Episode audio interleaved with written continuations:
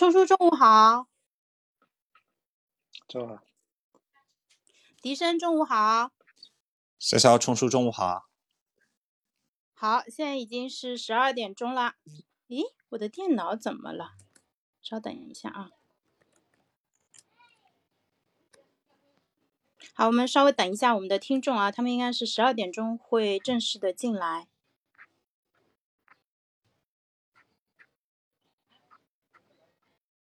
诶，有点奇怪啊，这个电脑。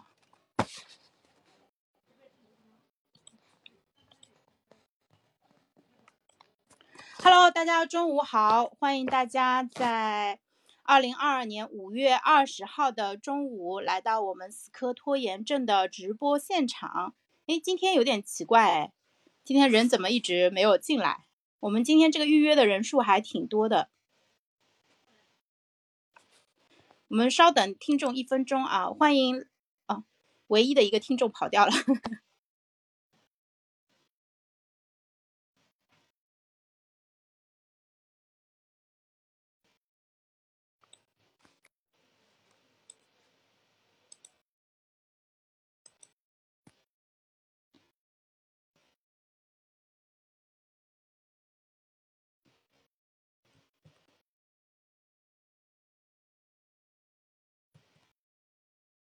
笛声，待会儿这一段可能要麻烦你帮忙剪一下。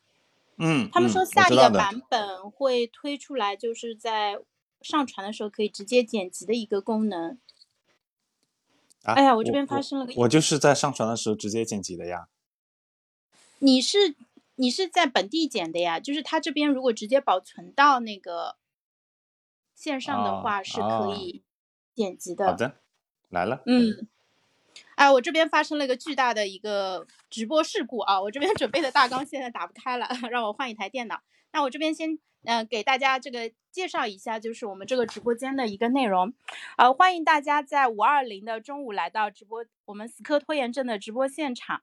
我们是一场每天中午在喜马拉雅这边直播的一档节目，由我冲叔和笛声三个人共同完成。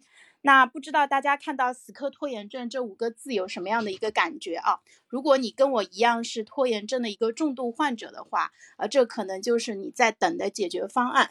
就不知道有没有人跟我一样，在过去的十几年当中，其实持续的受到拖延症的一个影响，然后呢，也花了很多的功夫想要提升自己的一个工作表现。也许你跟我一样，看了很多的书，学了很多的方法论，下载了很多的软件。然后也进行了各种各样的一个尝试，但是效果都不是很好。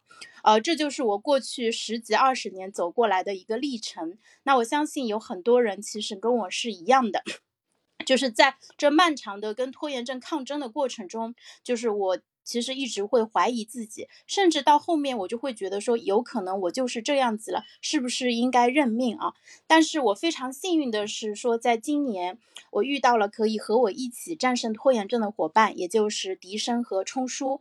那我们在今年四月份上过杨志平老师的。呃，那个行为分析课以后，就是我们决定一起来做这样一档节目。所以从四月十五号开始，我们几乎每天啊、都在这里直播，就中间有一个星期天停了一天，然后后面就是每一天都会直播。所以大家只要在中午十二点钟来到呃这个多人连麦的这个呃广场的话，就会看到我们在直播啊。那周一到周五的时候呢，我们会给大家分享。呃，就是跟职场相关的一个呃知识。然后呢，周六的时候，我们给内向的朋友专门做了一档节目，就是给内向者的社交建议。那星期天的时候，我们是围绕着创作这个主题，呃，给大家做进行主题分享。所以今天是本周的最后，呃，一期跟职场相关的内容。那我们本周的主题是沟通。我们已经就是围绕着这个话题讲了啊、呃，如何进行工作汇报，然后呢，如何处理高难度对话，如何提问题。然后今天呢，我们讲的这个话题也非常的重要，叫做提意见。那为什么大家应该留下来听我们的直播间？就是我简单的给大家讲一下，就是说你们能从我们直播间这里获得的一个好处。呃，就是我们三个人从四月十五号开始做这档呃直播节目到现在以来，就是在我们自身其实发生了巨大的一个转变。因为首先我们呃就是。在时间安排上面，我们每天基本上有一个小时都会围绕着这个话题去进行一个深入的分享和交流。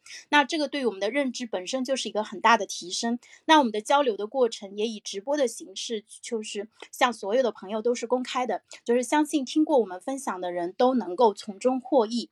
嗯，然后所有的回放，大家也可以在我们的喜马拉雅的主页这里就是找到。呃，从四月十五号到现在，所有这个聊过的优质内容的回放，就是基本上你想要的东西，呃，就是我们都可能都已经聊过了，然后而且你都可以找到。而且的话，我们自己的感觉就是说，在这个过程中，我们不是以一年或者一个月为速度进行迭代，我们的迭代速度是按照周或者日。所以在这个话题上，我们通过螺旋式上升的方式，我们自己的认知得到了增强，而且我们把自己新获得的一个知识和经验马上就实践起来，就真正的呃。实现了这个学以致用，或者说用以治学这样一个就是相互增强的一个作用。那这个在我们成年人的这个学习过程中，其实是非常欠缺的。因为大家可能都听过一句话，叫做“道理我都懂，但是为什么还是过不好这一生？”呃，这个其实是一个普遍的现象。那我可以很自信的跟大家说，就是如果你听我们的这个直播的话，我们会把知和行很好的结合起来，并且在知和行的基础上，其实我们还会给到大家就是那种能量。这个能量其实来自于说，就是呃，我非常真诚的分享，并且告诉你这个事情我是亲身去尝试过的，所以我推荐你去做。如果你真的愿意去做的话，那你肯定会拿到成果。就是我们。可以就是打包票说，只要你去做，肯定会有成果。而且呢，为了帮助大家开始行动的话，我们会把给到的行动建议拆得非常非常的小。所以这个其实对于拖延的人来说是非常有帮助的。因为如果你有拖延的习惯的话，那任何一个理由都可以变成你裹足不前的一个。原因对吧？就是 但凡有借口，我都会用上。那这个也是从我自己的一个亲身经验带给我的一个很大的感受。所以呢，在这个直播间里面，你不仅可以听到关于拖延症的这个呃底层的一个原理的一个分析，而且你会呃看到就是我们呃战胜拖延症一个非常真实而且生动的一个案例，是可以直接在你的呃现实生活中加以应用的。那最后的话，其实你还可以收获一一群，就是呃跟你一起想要提升自己、想要战胜拖延症的人。嗯，当我们把原来用在拖延和纠结、内耗的时间，就是节约下来，把它真正用来追求我们人生中的重要目标。的时候，那个时候我们会感受到真正的自由和快乐。那那种自由和快乐，其实比你什么呃躺在家里面这个吃吃东西啊，或者是刷两三个小时手机，这个是完全没有办法相提并论的。就是真正的快乐来自于我们追求我们自己真正的梦想。这也是为什么在我们的直播安排当中，星期天我们会邀请大家和我们一起成为一个创作者。那这个。话题其实对于很多人来说是相对来说可能之前是没有考虑过的，但我们在杨志平老师的带领和感染之下，就是其实每个人都在把自己从一个消费者的一个角色，慢慢的朝着创作者的这个身份去定义、去转变。所以呢，欢迎大家跟我们一起加入这个行列，在这个过程中，你不仅可以解决自己的拖延问题啊，而且还能够就是收获。很多这种非常优质的一个知识和智慧，可以帮助我们过好这一生，而且你还有机会，就是在人类历史上留下属于自己的一个痕迹。这个说起来有点大，但是我对他是充满信心，我相信他一定能做到。那回到我们这个栏目的话，我相信我们可以。用自己的努力影响更多的人去关注自己的拖延问题，并且发生正向的改变。所以特别感谢大家今天能够来到直播间，啊，那我们今天的一个主题的话就是不要给人提意见。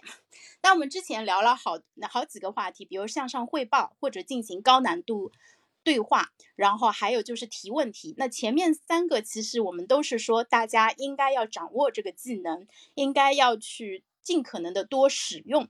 然后呢，不管是实战或者是通过观摩和模拟，我们都应该提升那些技能。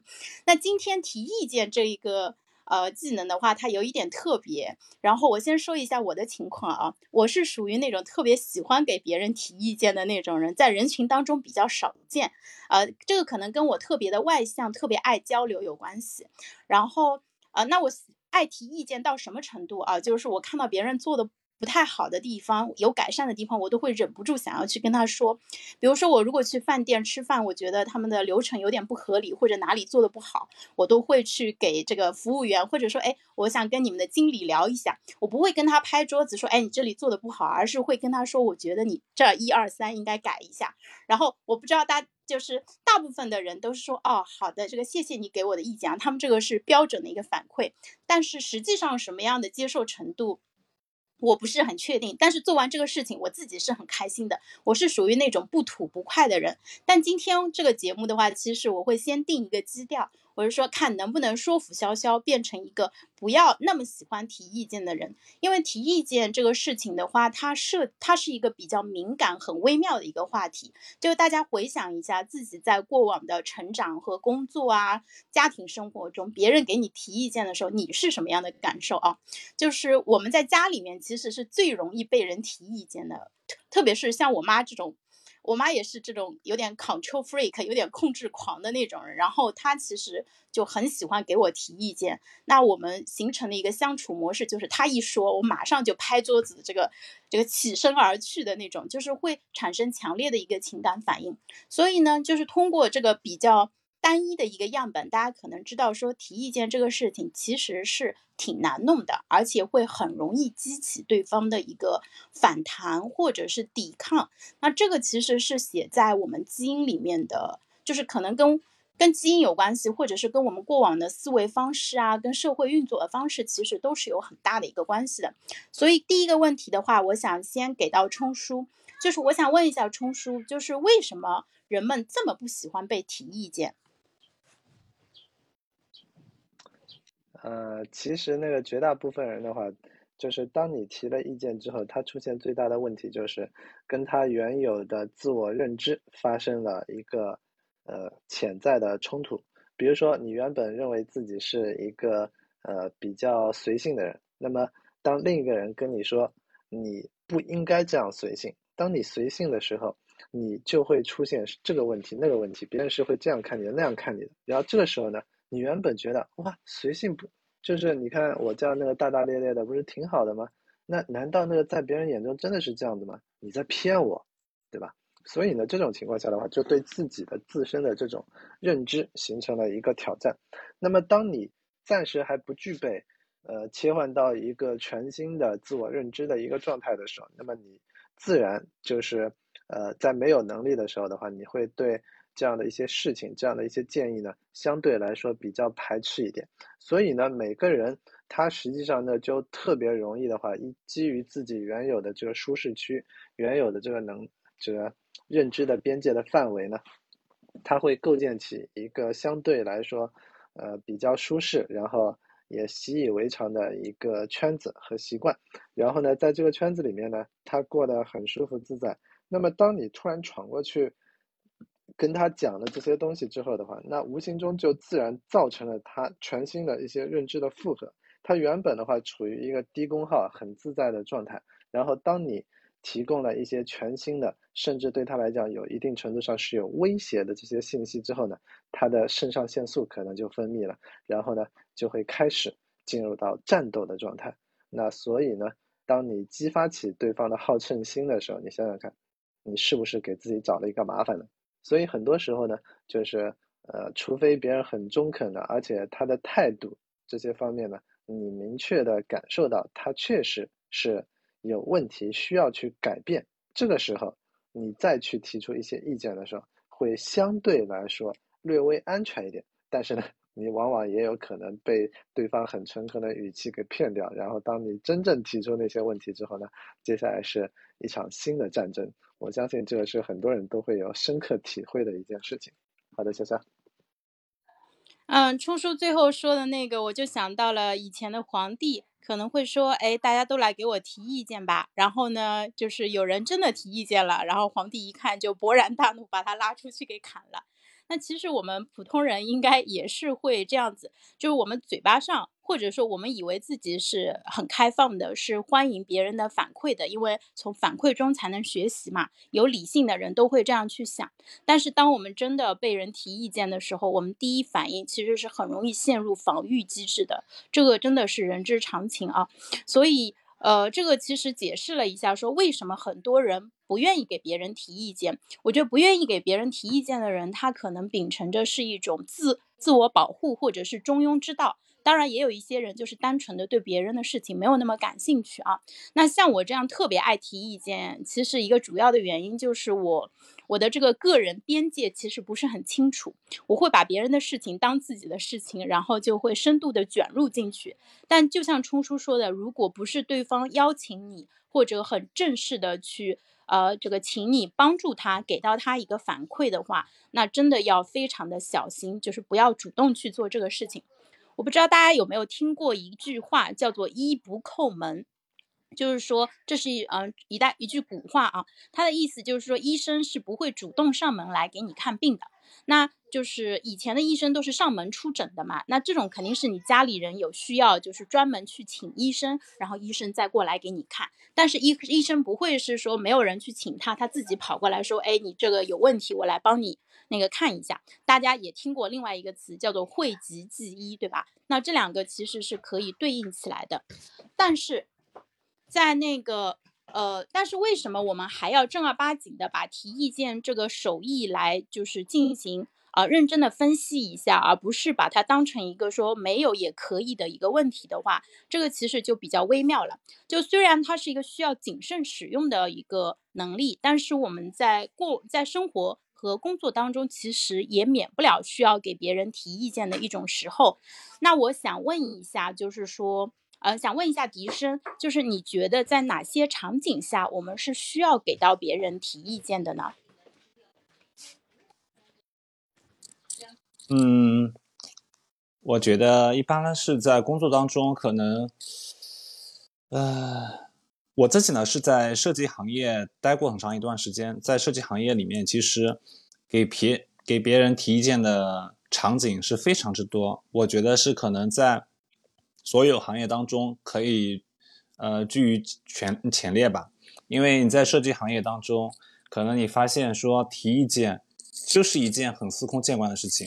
你在公司内部，你做了一个设计方案出来，然后你会给你的项目经理看，然后你给项目经理看完之后，你可能要给再给其他领导看，就是可能一个设计方案一天之中，你会被四到五个人给提意见，然后就是这个是属于对工作的一个打磨，对吧？呃，因为领导觉得你这个可能你把控不了这个方案，我需要给你打磨打磨，这是一种提意见的场景。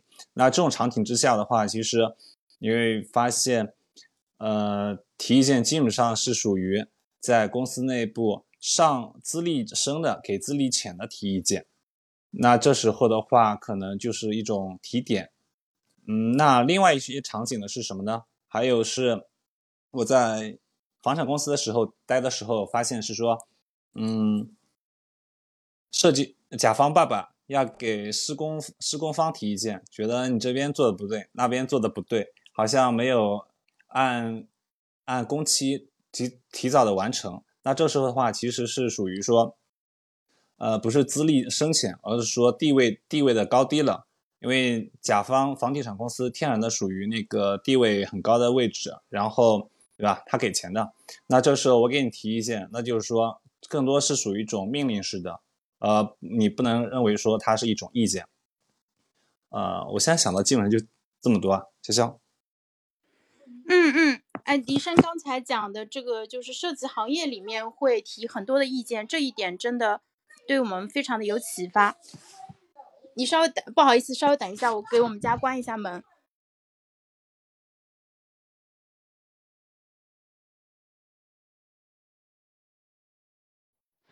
不好意思，我回来了。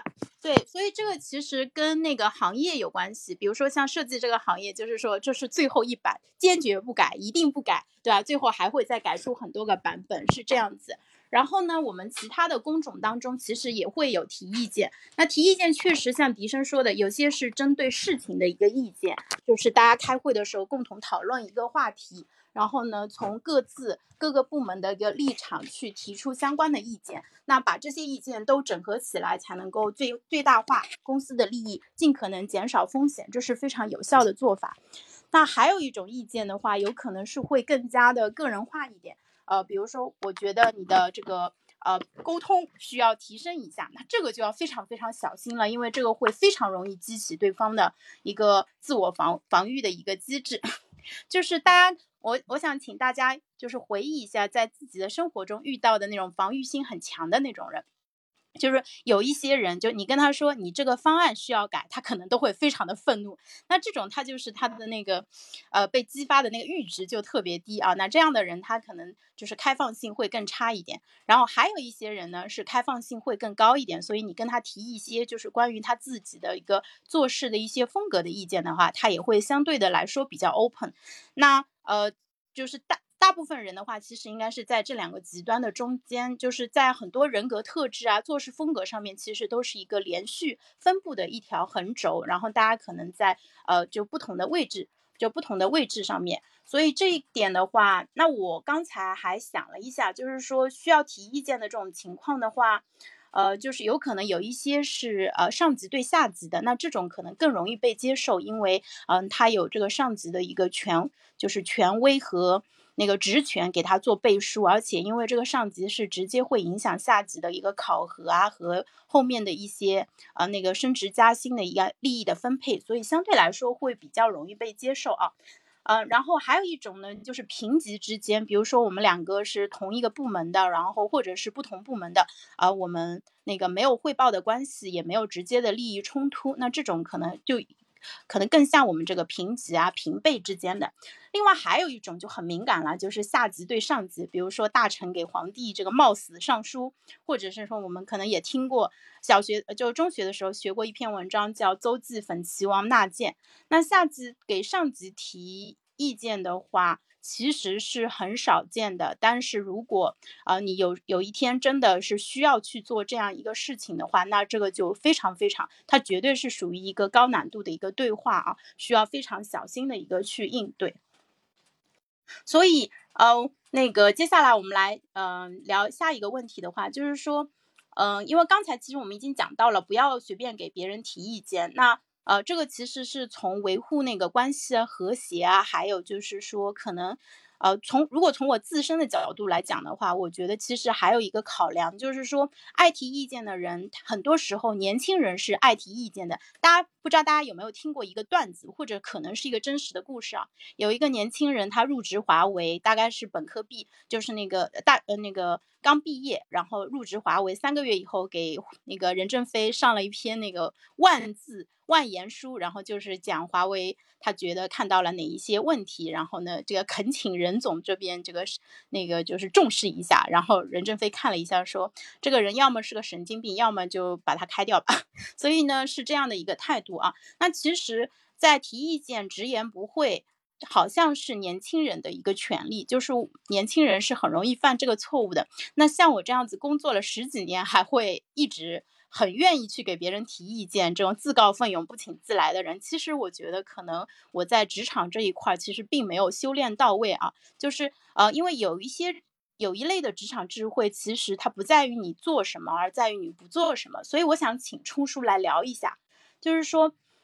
怎么样去控制住自己，不去说那些不该说的事情？比如说，在错误的场合去做这个事情，肯定是不对的。那如果你跟对方的关系没有到位，你说这句话可能也是会有很大的一个风险的。甚至是说，你想要提一个意见的时候，但是你的信息收集没有到位，其实也是会有问题。所以呢，这背后其实我自己想到的一个点啊，是叫冲动抑制。就是我怎么样克制住自己这样一个冲动，避免给自己挖坑。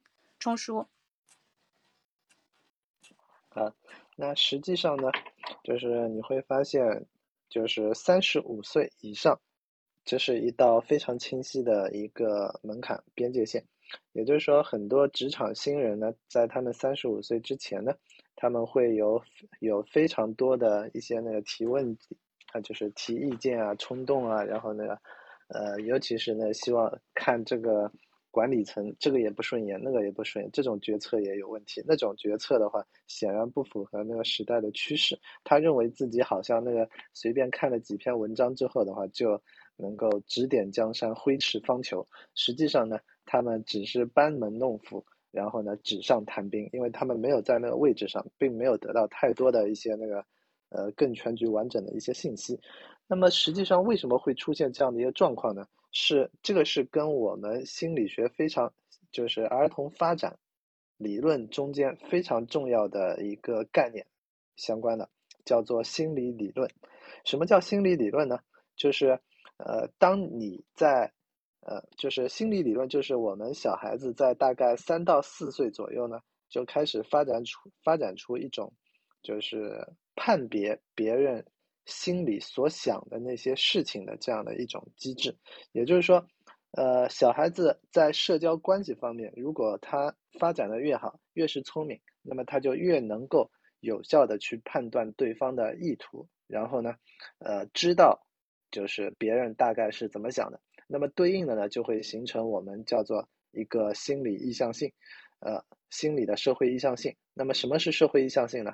就是呃，比如说我们在看一部电视剧或者看一部小说的时候，我们经常会在那边说，哦，这个这个人物的话简直是太扯淡了，他明明站在这个位置，他应该知道别人是这个想法的，那但是他没有知道对方的这个想法。以至于他让其他人对他产生了某种误解。那刚才的话，实际上就是，呃，你知道他，你知道这个人物不知道另外一个人物，不知道他如何如何。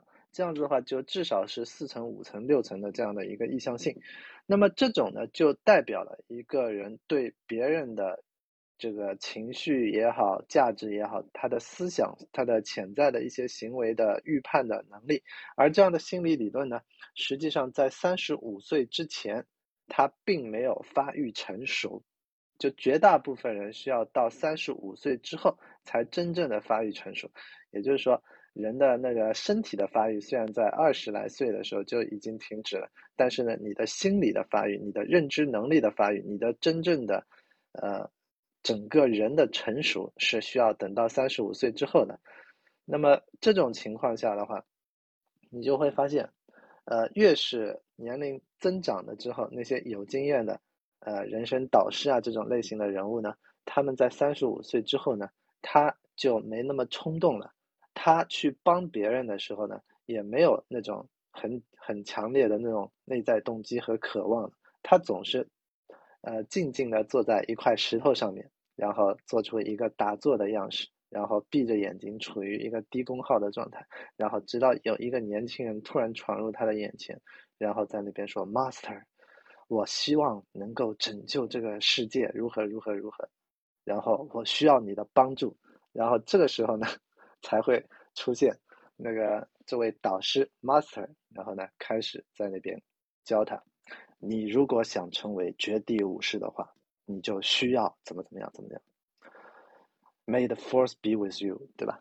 所以呢，你会发现，真正的有经验的，呃，能够有能力解决别人的问题，而且呢，是能够给别人呢就是提供非常大帮助、提出中肯意见的情况呢，通常是在三十五岁以后。当然也不绝对啊，但是呢，这是概率更大的一个，呃，事实上的一个社会中的人群的分布吧。所以呢。呃，我现在四十，呃，就是年近四十，就将近四十，还没到四十，现在是奔三的状态。那么这种情况下呢，就是我会在什么情况下才会给别人提一些意见呢？就首先第一个呢，就是在别人有需求，然后那个主动的问我的时候，这种情况下的话很简单，就是对方知道我的能力，然后知道我呃能够给对方足够漂亮的这样的一个意见，所以呢他。呃，来询问我，那这种情况下呢，就是对我来讲，呃，我讲了，也就讲了，他听也好，不听也好，反正至少是他主动开口的，我没有那种责任和义务，然后呢就呃非得要把我的这个意见告诉他，对吧？所以这种情况下呢，呃我说了也就说了，反正对我来讲是一个顺便的事情，所以呢是别人有需求问我，我才会回答。那么第二种情况呢，就是呃别人付费找我咨询，因为他的问题比较有挑战，比较有难度，然后呢我也没办法那个随手。几句话，然后就把他这个问题给解决掉了。我需要一段时间的时间，呃，心力去倾注在他的身上，然后帮他去，呃，养成建立一些新的习惯。那这个不是我轻而易举、随手就能完成的事情，这个占用了我的时间。那这样的话，我当然，呃，我自己的时间的话也是值钱的，对吧？我我如果不帮他的话，也可以那个，呃，去做很多的其他的事情。那么这种情况下的话，对我来讲。我需要付出一定的成本，而这部分的成本呢，我需要呃对方能给到我一定程度上的弥补。然后再从另外一个视角来看呢，当对方付出了一定的成本之后呢，就是他也不是随随便便的，然后就来找我问个意见，然后自己后面是不是去执行的话也是不可知的。他是正儿八经的付费找我进行咨询的话，那么他接下来也会更容易去呃。更好的去对待自己的这一笔小小的投资，那么他潜在去做出，呃，一个更好的执行的，然后让自己发生改变的可能性也会大幅度的增加。所以呢，就是呃第二种付费咨询的这种状况。那么呃还有一些呢是呃我自己本身比较在乎的社群，比如说像那个开智啊之类的。那么我经常会对那个就是各种人提出一些意见。那这些意见呢？呃，并不是呃对方那个需要，或者是呃对方在征询我的意见。对我来讲的话，这就是类似于像我家一样，然后我在这个社群里面很舒服，然后我也希望这个社群能够变得越来越好一点。那么我只是呃看到一些潜在的可以优化的问题，那么我提出一些建议，请注意，这里我用到的是建议。那这些建议呢，就可以让这个系统。让这个圈子，让这个社群变得更好一点。我提的是建议，我知道问题所在，对方可能知道，可能不知道问题所在。但是呢，我提出的是建议，而不是仅仅指出问题。那么对方有可能遵循这些建议之后，然后呢就把这个社群变得更好一点。那么我在这个社群里面也就变得更舒服一点。请记住，给出对方建议。那么，呃，最后一种情况呢，就是我自己的社群，然后呢，一堆已经那个就是跟我很熟悉，然后也知道我的能力，也知道我讲出来的话不是随随便便讲的，也是很有一定的这种呃价值存在的。那他们那个就是有需要的，就是呃，比如说我在群里面灌水的时候，或者是在知识星球灌水的时候，他们感觉有需要的，他们可以点个赞。然后去照做执行。他们看到我分享的一些书籍，他们可以自己在那边去，呃，买过来自己去看，然后也可以参考我的书评，参考我对这样的书的评价。然后呢，我讲的这些感悟对我来讲呢，呃，我也是通过这样的一个社群作为一个，呃，信息创作输出的一个载体，然后聚焦在不同的话题，让我自己能够得到一个成长。所以呢。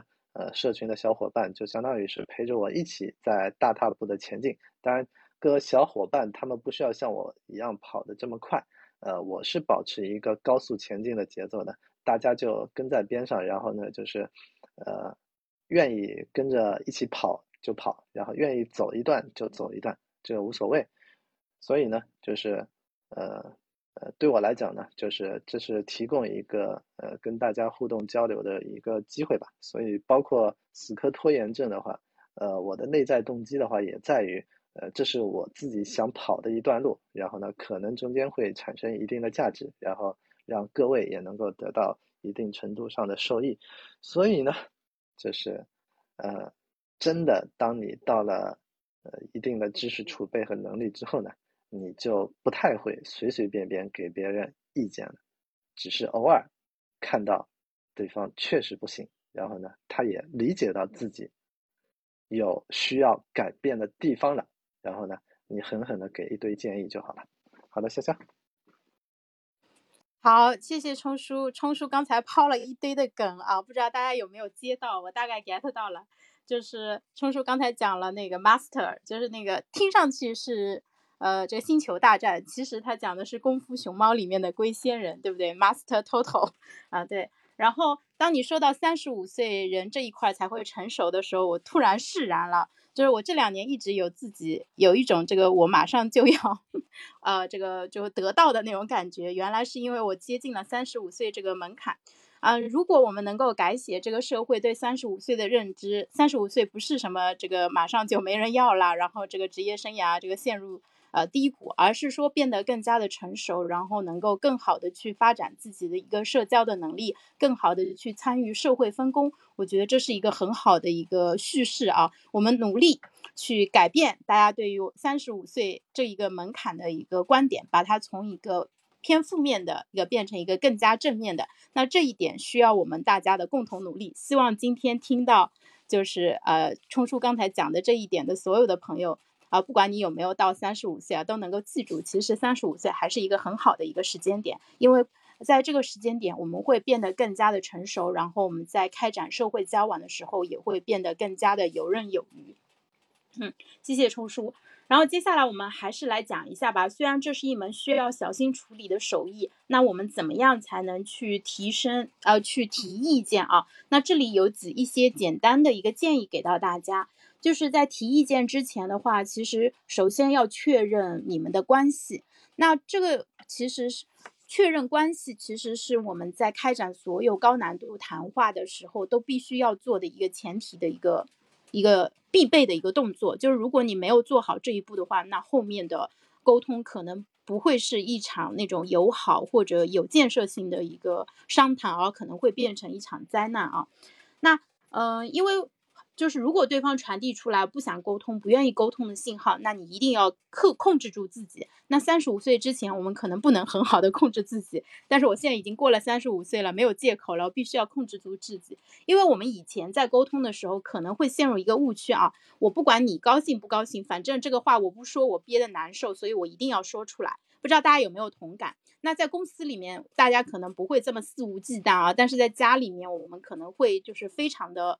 这个自我，然后呢，也就是家人之间的冲突会非常的激烈，其实也跟我们的这样一个心理状状况有关系。就是反正我说了，我就爽到了，反正你怎么想，那这个是你的，就是接下来的事情，我暂时不想那么多。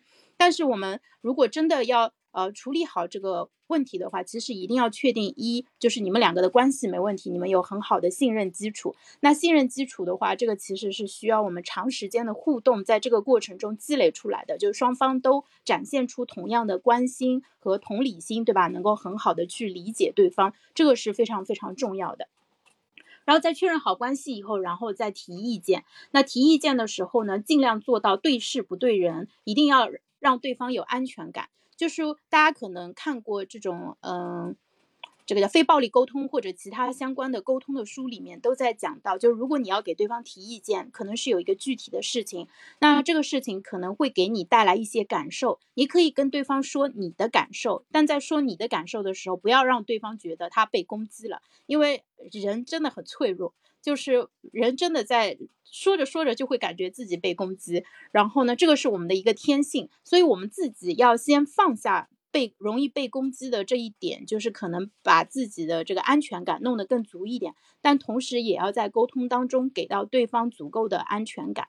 啊，然后所以呢，说自己的感受可以，因为我是在陈述我的感受，这是一个事实。那对方不能否认我的感受，对吧？如果他否认你的感受的话，那有可能他在沟通上其实是特别不成熟的。呃，所以的话，你可能还要再评估一下对方的成熟的程度，然后再考虑一下用什么样的方式去沟通会更好。我们在沟通当中也有一句俗话说要顺毛撸，对吧？就是要。就是用对方能够接受的方式给到他提意见。当然，大家可能会觉得说你又不是皇帝，对吧？啊，我为什么要这么小心翼翼的去对待你？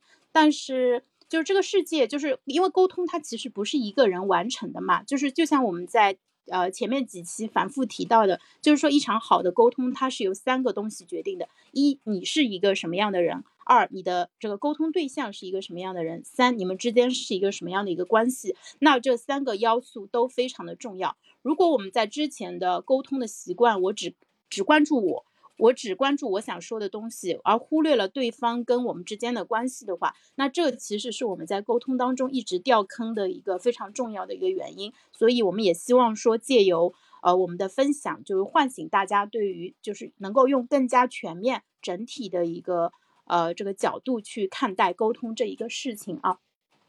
那沟通的时候一定要保持冷静，然后换位思考，将心比心。就是钟叔刚才讲到的那个叫心理理论，也叫社会意向性，是非常重要。不知道大家听没听过有一句呃网络流行语，叫我预判了你的预判。那这个其实就是心理理论的一个非常鲜活的一个案例，就是我大概猜一下你是怎么想的，就你可能不一定真的这么想，但是我会根据我的经验去做一下预判，然后呢。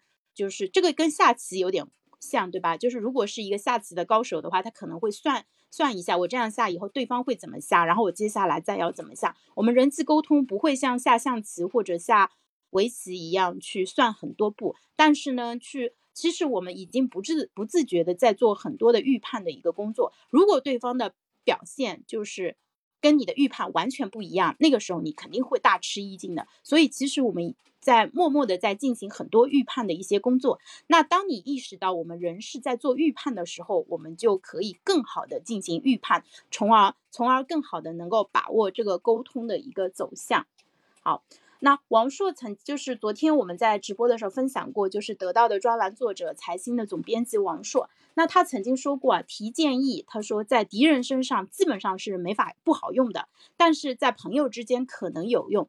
呃，因为这是一个特别特别难被接受的，就比较难接受的事情。他所以呢，这个手法用在别人身，用在敌人身上，大概率会失败；但是在朋友身上，有可能能成功。那想一下，人和人之间要能够做到心意相通，真的很难。即使是朋友之间，就是提意见，也可能会被拒绝，就不一定会被接受。所以的话，就是我们去学这样一门。就是有难度的一个手艺，其实很多时候也是为了说提升我们，呃，跟家人之间，跟我们关系最亲近，就你最喜欢的那些人之间的一个关系。如果我们学好了这个方法，其实那我们之间的关系就可以变得更加的和谐，然后更加有建设性。好，那这个就是我们今天给大家准备的一个内容。那关于提意见，我们聊了一下，说这个事情为什么那么困难，然后为什么不要轻易给别人提意见，以及说如何，如果你真的要给人提意见的话，啊，什么样的方式去做，或者说在什么样的情境下去做会比较合适，这是我们今天准备的内容。那接下来我们邀请在直播间的朋友们来跟我们互动一下，就大家可以点一下左下角的这个举手的一个标志上麦，然后。呃，然后我先邀请笛声来跟我们分享一下吧。就是笛声，你今天听完我们的这个呃分享，有什么样的一个收获啊？就是关于提意见这样一个话题。嗯，首先冲叔跟潇潇，呃，大家就是提到了，其实就是给大家点名了，为什么提意见很大概率会不讨好，是因为说它底层上是因为提意见，它会。与你与对方潜在的自我认知相冲突嘛，就是大概率会突破其情绪的舒适区啊，突破其认知边界啊，你增加了对方的大脑认知负荷，也就很大概率会挑起他的好胜心嘛。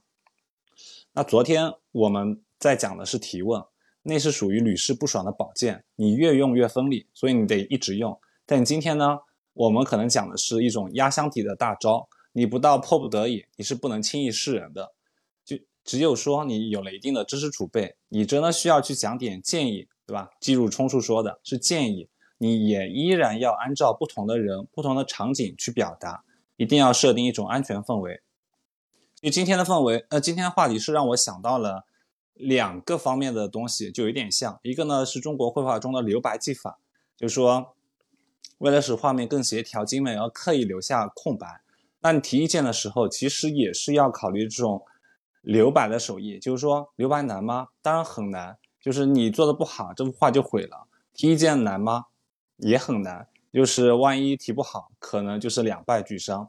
就说到两败俱伤，也就是另我提到的呃想到的另外一点，就是武侠小说里面大家一直说，啊双方过招要点到即止，不要分个胜负，不要打到谁倒下为止，对吧？要切磋。但是你提意见的时候，假如你控制不好这个手艺，那很有可能那就是不是切磋，就是你死我伤了。所以我觉得下次大家在会议上听到主持人说希望大家在提意见的时候畅所欲言，你要小心了，对吧？不是让你真的去想什么就说什么，包括你下次千万不要在跟别人讲的时候，第一句话就说我这人性子比较直。所以有时候说的话不中听，你别放心上，对吧？今天听了我们的分享，我相信你应该会更更有感悟的。嗯，好的，潇潇。啊，谢谢笛声，笛声这个总结的太好了。对，点到为止，不要畅所欲言。我我要牢牢的记在心里面。我是在场的人人里面，就是这一点做的哦，我有很大的一个提升空间啊，请大家拭目以待，我一定会。在提意见这件事情上，对自己提出更高的一个要求，然后变成一个啊 啊，这个能够更好的去呃提，要多要少提意见，但是呢，多做好自己的事情。嗯，好，那今天的内容就差不多到这里了。想问一下，有没有啊朋友想举手上麦？然后大家可以举手。然后另外的话，我们在呃房间里面放了一个匿名问卷，匿名问卷里面有就是进入这个多人连麦房间的一个方式，就是还有我们的微信群的一个二维码。然后，然后我要大力的鼓吹一下我们这个微信群啊，我自己非常的喜欢，因为它用这种呃比较轻度运营的方式取得了一个很好的一个效果。我们在群里沟通的方式非常的直接，就是大家遇到什么困难了，在群里面说一句，然后呢，几分钟之内我们就给你解决方案，并且盯着你马上去采取行动。那这一点其实对于拖延症来说是特别特别有效的，所以也欢迎大家扫码加入我们的这个微信群，可以先截个图保存在相册里面，然后到微信里面去扫码啊，我们在群里面等你。呃，另外的话，想预告一下，就是我们明天中午的这个直播的话题。明天中午我们是呃给内向者的社交建议，所以我们明天要一脚踏入深水区，就是我们来聊一下怎么正确吵架。那大家可能会觉得说，哎，社交的话题是这个这么快就聊到吵架的这个问题了吗？因为我们现在把这个社交范畴放大啊，社交不只是对熟人或者是说新朋友的一个社交，其实跟家里人之间的一个互动也可以放在广义的这个社交的范畴里面。那吵架呢，是一个非常非常重要的一个技能，它比今天的这个提意见的技能同样重要，甚至可以说更加的重要。你想，大家从小到大这这么多年，对吧？谁还没吵过架呢？但是有没有那种吵得很有建设性、很酣畅淋漓、很开心？越吵感情越好呢，这种是不是还相对来说比较少？那明天呢，我就要用我吵架王的一个功底和一本非常优秀的书啊，就是如何正确吵架，然后来教大家怎么样在处理呃，在跟比较亲近的人，主要是家人啊。其实我们最容易吵架的对象就是我们的呃这个父母、孩子，还有就是爱人。就是这些是最容易吵架的，但吵架的技巧其实是一脉相承的。如果你真的在公司里面免不了要跟别人展开一些激烈的对话的话，那我相信明天的这个技巧也可以用上啊。所以不管你是单身还是已婚有娃，都欢迎大家明天中午十二点钟来到直播间听我们分享一下如何正确吵架。那进入直播间的这个方式的话，就是呃有一个方式是可以关注我们的呃。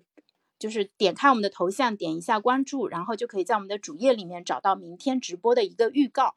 然后另外还有一种方式的话，就是大家可以在啊喜马拉雅首页底下的话，就第一个 tab 首，就是大概点开这个链接看一下啊。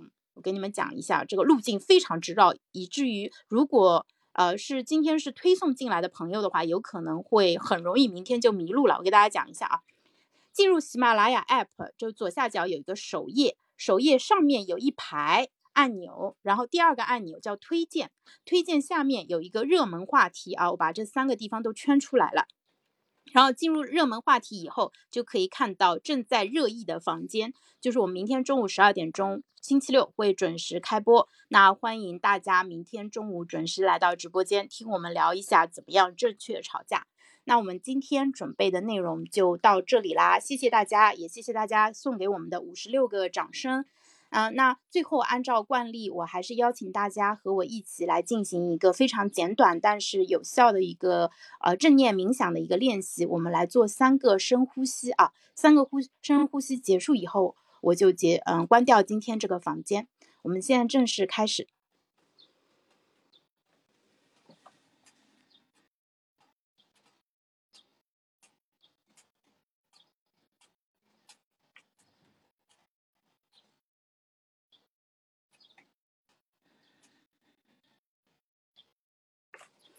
好的，呼吸结束。那谢谢大家跟我们一起来参与今天这样一场很棒的一个活动。还没来得及加群，想要加群的朋友，现在赶紧点一下这个匿名问卷啊！在它跳的过程中，我就把房间关掉了。你还可以去那边呃这个截图，然后到微信加群。